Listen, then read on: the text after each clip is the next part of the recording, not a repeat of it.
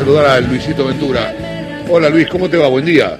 ¿Qué haces, Chavo? Buen día, ¿cómo estás vos? Bien, bien, muy bien. ¿Cómo anda todo?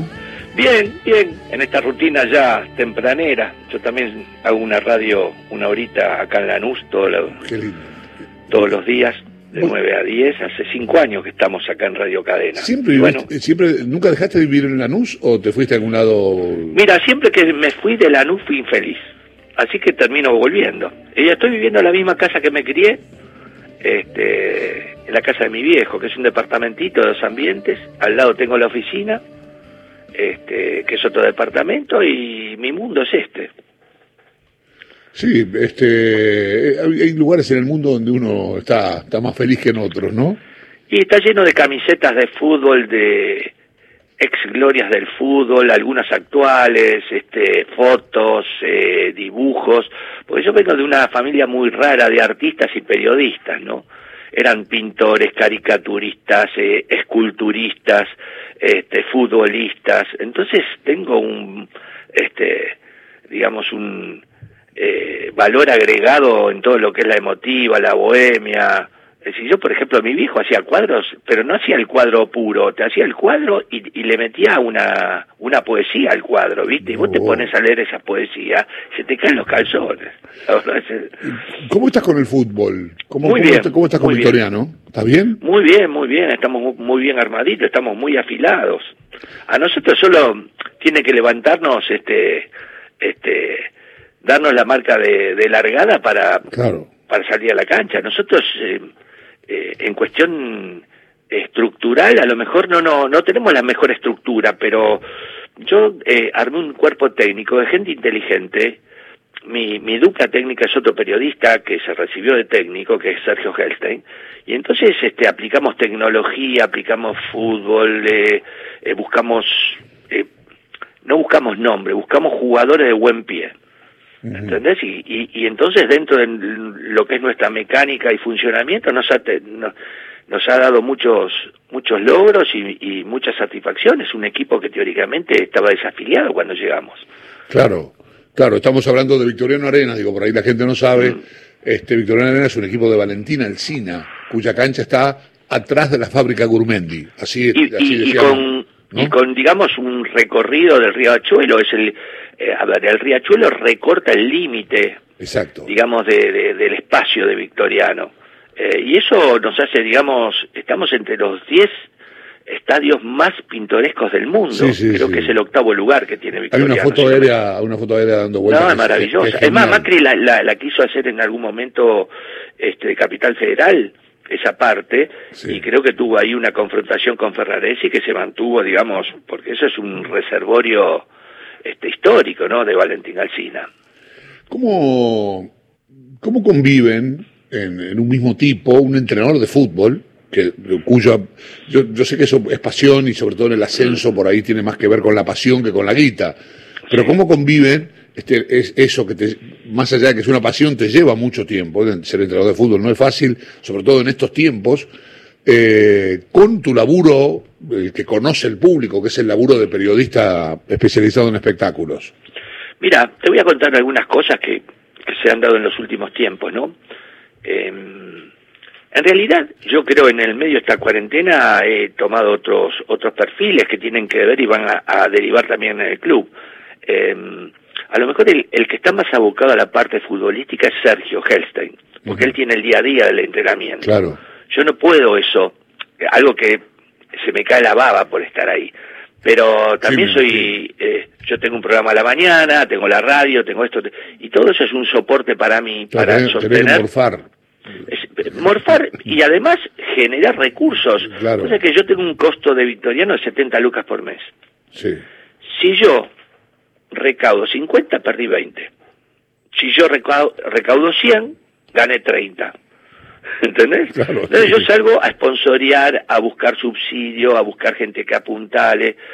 Saco una revista ahora, en, en una revista de 20 páginas, este Fervores de, del Cava, ¿no? Y la saco y tengo la, mi- la mitad de la revista la tengo vendida ya. Qué, ¿Entendés? man- qué manera de laburar.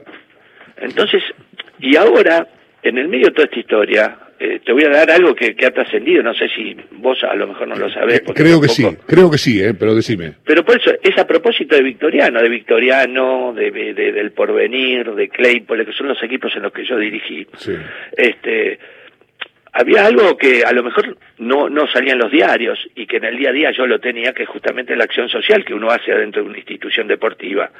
Sí, porque si vos este, agarrás, entrenás a tu equipo y después vas y ves que el terreno del fondo pues una canchita alternativa de entrenamiento, entonces ¿qué haces? La rellenás, traes 50 camiones de tierra, la emparejás, este, después ves la posibilidad que sea una canchita artificial para que cuando llueva no se embarre, y después ves que hay un espacio que, que está lleno de mugre y que puede ser una placita integrada para chicos discapacitados y haces una plaza, vas a la municipalidad, conseguir los juegos, conseguir la gente para...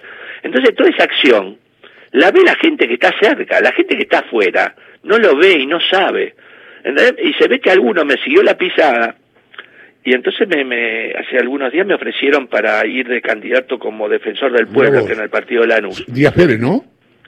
Eh, mira, yo soy amigo de Díaz Pérez, era mi dentista, ah, mi juventud. sí, sí.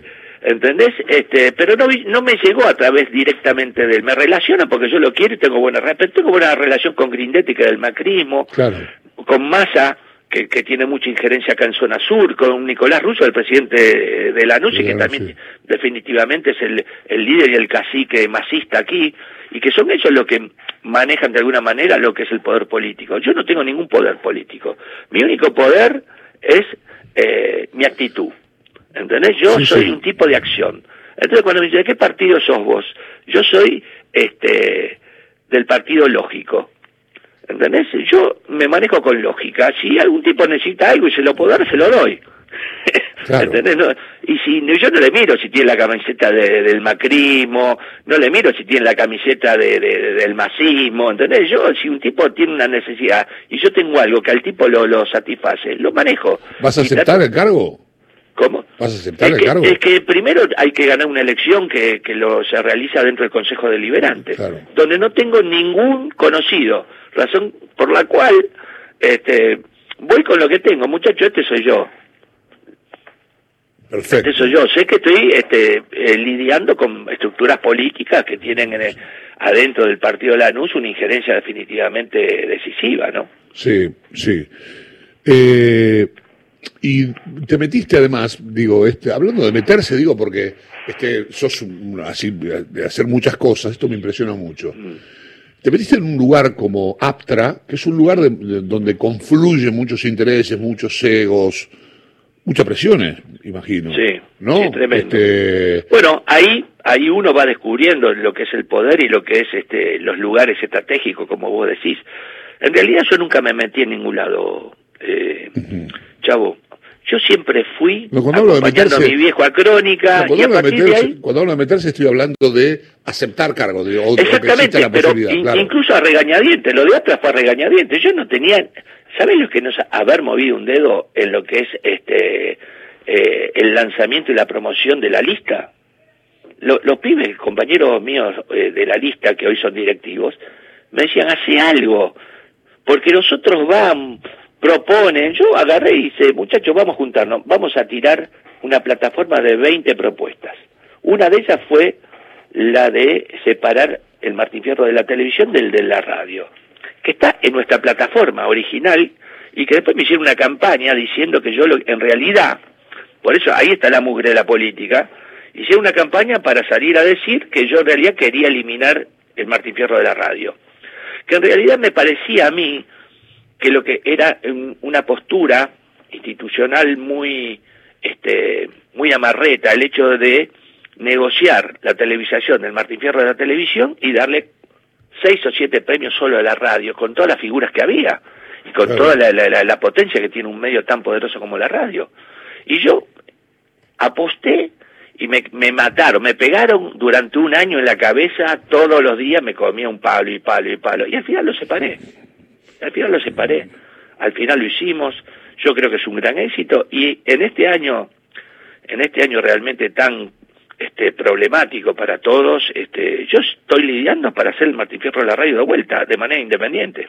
¿Y cómo vas a hacer?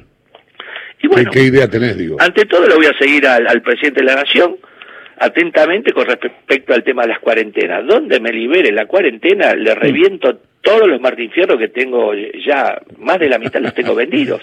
Claro. ¿Entendés? Porque los tengo amontonados, están todos esperando, ¿viste? Bueno, vamos. Luis- El de televisión es para noviembre, si Dios quiere. Ya Claro. está vendido también.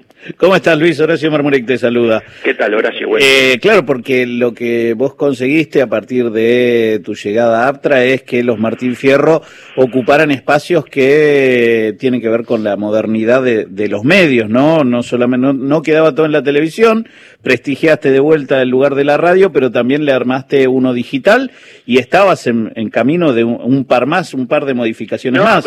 estoy, ya vendí Martín Fierro Rural, donde se va a premiar todo lo que tiene que ver con los programas y espacios que tienen que ver con el campo, desde la agricultura hasta la ganadería, los laboratorios con sus productos de, de- ¿entendés? Y entonces de alguna manera acercar lo lejano, este, acercar lo lejano y, y- y poderlo palpar acá, Mm. es decir, empezar a descubrir algo más del campo, ¿entendés?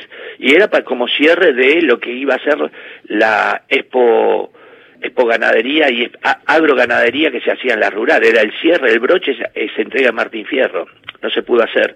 Y después estoy, tengo un solidario que lo vamos a hacer en San Juan, que está cerrado, el digital que también está cerrado, eh, y uno que yo le cambié el nombre porque me parecía discriminatorio y este unitario el, el término de Martín Fierro del interior. A mí me, me hace ruido el interior. Es que- como que lo estás poniendo en otro país, en otro, en otra dimensión. Y yo aposté al Martín Fierro federal, que se ha potenciado en las provincias. Y vos no sabés lo que son las fiestas del federal. Eh, creo que no tiene nada que envidiarle a- al Oscar, ¿eh? porque te puedo asegurar que se han montado unas fiestas en los últimos años impresionantes con asistencia de figuras, con el montaje televisivo, y cada vez yo veo desde la vestimenta hasta la alfombra roja todo, de qué manera va evolucionando algo que cuando yo asumí, en los primeros años, la gente venía con barro en los zapatos. La verdad es esa, porque venía a lo mejor de provincia, donde se la pasaba eh, 24 horas viajando para llegar al evento, ¿entendés? Eh, En ese sentido, eh, va- vas a hacer una entrega para los Martín Fierro de noviembre y claro, ya eh, cuando uno habla de este tipo de fiestas, vos siempre estás pensando en la que viene. ¿Cómo va a ser el año que, cómo ves el año que viene en un año dificilísimo para la televisión Mirá. argentina? Yo tiré, yo tiré un par de insinuaciones a ver cómo funcionan. Vamos a premiar, vamos a agregar tres rubros que tienen que ver con eh, una apuesta a las plataformas, este, que de alguna manera han, ha empezado a incidir en la televisión, este, con miniseries y con este, trabajos de ficción que, eh, digamos, le han dado laburo a nuestros actores, aunque sean en algunos casos algunas empresas extranjeras. Eh, y si funcionan, si funcionan, este, si funcionan en el, eh, en este Martín Fierro, el año que viene, que va a ser el Martín Fierro de la pandemia, Mm. este, donde no sé si a la estatuilla no le meto un barbijo, este, Sí, claro, también año- podés agregarla mejor columnista científico, ya te, Por te- eso, se el te año viene, que ¿no? viene voy a meter definitivamente la ficción va a pasar por las plataformas, Claro. ¿entendés? Porque eh, si este año no se produjo nada, si el el eslogan de la Asociación Argentina de Actores era quédate en casa, no comas, pero quédate en casa, ¿entendés? Mm. Entonces, este, el año que viene eh, yo ya lo estoy imaginando, que no va a ser fácil. Y No. que APTA esté sobreviviendo a esta pandemia estando cerrado ya casi seis meses, Sí. no te quiero decir, inventamos los, los cursos online, tenemos cursos de teatro, tenemos cursos de periodismo, metimos uno para jubilados, para que se asesoren de qué manera se manejan en el ANSE, de qué manera eh, tramitan su jubilación, qué derechos los amparan. Este, después tenemos uno de producción de televisión, uno de baile y estamos armando uno de gimnasia. Wow. O sea, la, la, la cuestión social eh, que vos claramente la tenés, eh, aún gestionando Aptra, se ha transformado en otro de los lugares a los cuales eh, apostaste eh, también desde, desde el armado de estos cursos. Lo que pasa, a ver, yo te cuento que, qué era lo que me pasaba y lo, lo empecé a palpar en la salida de los canales o de las radios donde laburaba. La gente me esperaba para pedirme una jubilación, la gente me esperaba para pedirme un café con leche, la gente me esperaba para pedirme, este, bueno, me volcaba sus problemas y la, la verdad salía y me, iba a mi casa hecho mierda, de escuchar algunos dramones realmente que vos decís, se te partía el alma, en el sentido de que muchas veces te traen problemas que para uno son inalcanzables de resolver, otros eran muy fáciles. Señor, no tengo para comer, ¿me da una moneda? No, vení le compraba un café con leche y dos media luna. Y ya le da, venía una señora con tres pibes, iba, le compraba cuatro panchos y una gaseosa. ¿Entendés? Eso yo lo resolvía. Ahora, cuando vienen a pedirte cosas que tienen que ver, tengo una persona desaparecida, vos, ¿qué le decís? Mm. ¿Qué le decís? ¿Entendés? Porque vos sos un periodista de espectáculo este, y te plantean cosas que están por encima de tu órbita o, o lejano a tu órbita. Entonces, a partir de ahí me di cuenta que la gente me veía algunos costados que a mí me conmovían, a mí no me gusta dar plata en la calle, la verdad es esa. Y hay situaciones que te invitan a meter la mano en el bolsillo, pero no quiero, ¿sabes por qué? Porque eso termina siendo este, explotación del menor, explotación de la mujer que va y manga con un embarazo, con una criatura en los brazos, explotación este, desde eh, un lugar donde en definitiva estás alimentando el narcotráfico porque esa esa un día yo estaba en un tren y tuve un incidente cuando un pibe se estaba dando con una bolsita de poxirran adelante mío en el tren adelante de todo el mundo nadie hacía nada el pibito tenía ocho años y yo llegó un momento que no lo soporté le manoteé la bolsa y se la tiré por la ventanilla el pibe empezó a pegar patadas en la pierna mm.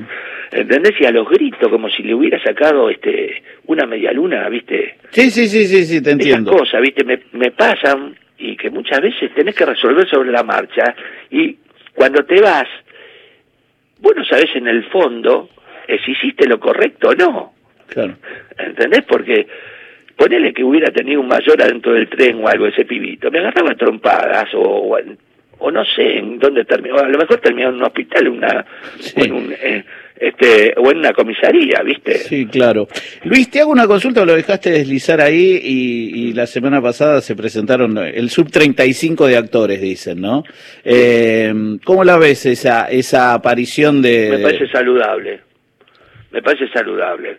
Me da la impresión, eh, me da la impresión que acá los actores la están pasando mal porque han tenido un gremio que lo único que se preocupó es mandarlos a casa. Acá no se imaginó, acá no se imaginó un protocolo para que algunos pudieran laburar. Los monologuistas, los teloneros, los humoristas, este, los, eh, los magos, eh, los equilibristas, eh, gente que podía hacer su espectáculo de manera unitaria, de manera protocolizada, y que bueno, esa primera hora salen a tratar de pegarle palos a Clarín, pegarle palos a Polka, a Adrián Suar, para tapar todo lo que no hicieron. Este, a mí, yo creo que en toda esta historia hay una pata que es la gremial, que ha estado ausente en muchos, en muchos gremios, este, gente que eh, propuso la ecuación que para mí faltaba una estación. Este, propuso es quedate en casa, te cuidás vos y cuidás al, de al lado, y, y se olvidaron de decir, y come también, porque acá hay gente que se, se, quedaba en casa y no tenía ningún ingreso, y esa gente cuando iba y abría la heladera, veía la heladera vacía. Entonces un día te la bancás, una semana te la bancás, pero después de esta cuarentena eterna, este, no te bancás cinco o seis meses adentro de tu casa sin que te entre un hueso. Esa es la verdad, y eso no lo, no lo consideraron. Y eso es una responsabilidad no del gobierno, es una responsabilidad del gremio. Mm. Eh, en ese lugar aparece, para quien no lo sepa, toda una camada de, pibes, eh, 35 años más o menos. Sí, sí. Vamos los pibes. Sí, no, a ver, digo, que entienden que el mundo ha cambiado y, y en ese lugar eh, ¿Entendimos todos que el mundo ha cambiado? Te quiero decir, no solamente los actores y la dirigencia, sino las empresas. Mira, eh, yo creo que cambió todo el mapa, desde el futbolístico, el artístico, el empresarial, el, eh, el social, eh, el científico, el médico. Los médicos de hoy no son los médicos de antes. a ver, el protagonismo que ha ganado la ciencia y la medicina en, los medios de comunicación, este, no lo tenía antes. Eh, descubrimos que teníamos el Malbrán ahora. Mm. A ver, descubrimos que el Malbrán estaba prácticamente desintegrado, que hacía siglos, siglos, eh, siglos que no lo pintaban, eh, que no se preocupaban por los sueldos de los que trabajaban, de los científicos que eh, justamente trabajaban para nosotros. Descubrimos eso. Sí, le habían, checado, le el presupuesto en el gobierno anterior también. Pero por eso digo, yo lo que digo es, este, hay que reinventarse. Un poco lo que decía recién el chavo, ¿no? Hago esto, hago lo otro. Yo no sé si voy a seguir trabajando de periodista en esta reinvención. Me mandaron a mi casa, yo estuve un mes y pico metido acá haciendo Zoom todo el tiempo. ¿Entendés? Y a lo mejor dijeron, y mejor es que se quede en la casa y que no rompa las pelotas acá, que viene a, a pedir que salgamos a hacer notas, ¿entendés? Entonces lo mejor en esa reinvención uno tiene que cambiar el lugar, la forma, y, hay que saber eh, ver cuál es el camino. Y en este, en este saber ver uno aprende cosas que antes desconocía. Yo no sabía lo que era un, un View, no sabía lo que era un Zoom, no sabía lo que era un Skype. Yo te manejo eso como si fuera un gran maestro, ¿viste? A, a, a los a los tropezones, pero ¿lo aprendí o lo aprendí? si no, no salía. eh, Luis, muchísimas gracias eh, por la charla. Te mando un gran abrazo. Una alegría, una alegría escucharlos y aguante Radio Nacional, que es una emisora, me parece que emblemática dentro de lo que no es nuestra radiofonía, que ayer festejó su primer siglo de vida y que mantenga haberme escuchado un tanguito recién mientras esperaba la salida, este, me llegó de, de de emoción. Todos, una todos los días, un género olvidado casi. Todos los días, diez y media de la mañana, en este programa se pone un tango. Bueno, te voy a escuchar entonces más seguido. Abrazo Horacio también. Chao, Luis. Buen día. Abrazo. Luis Ventura pasó por aquí. ¿eh? Eh,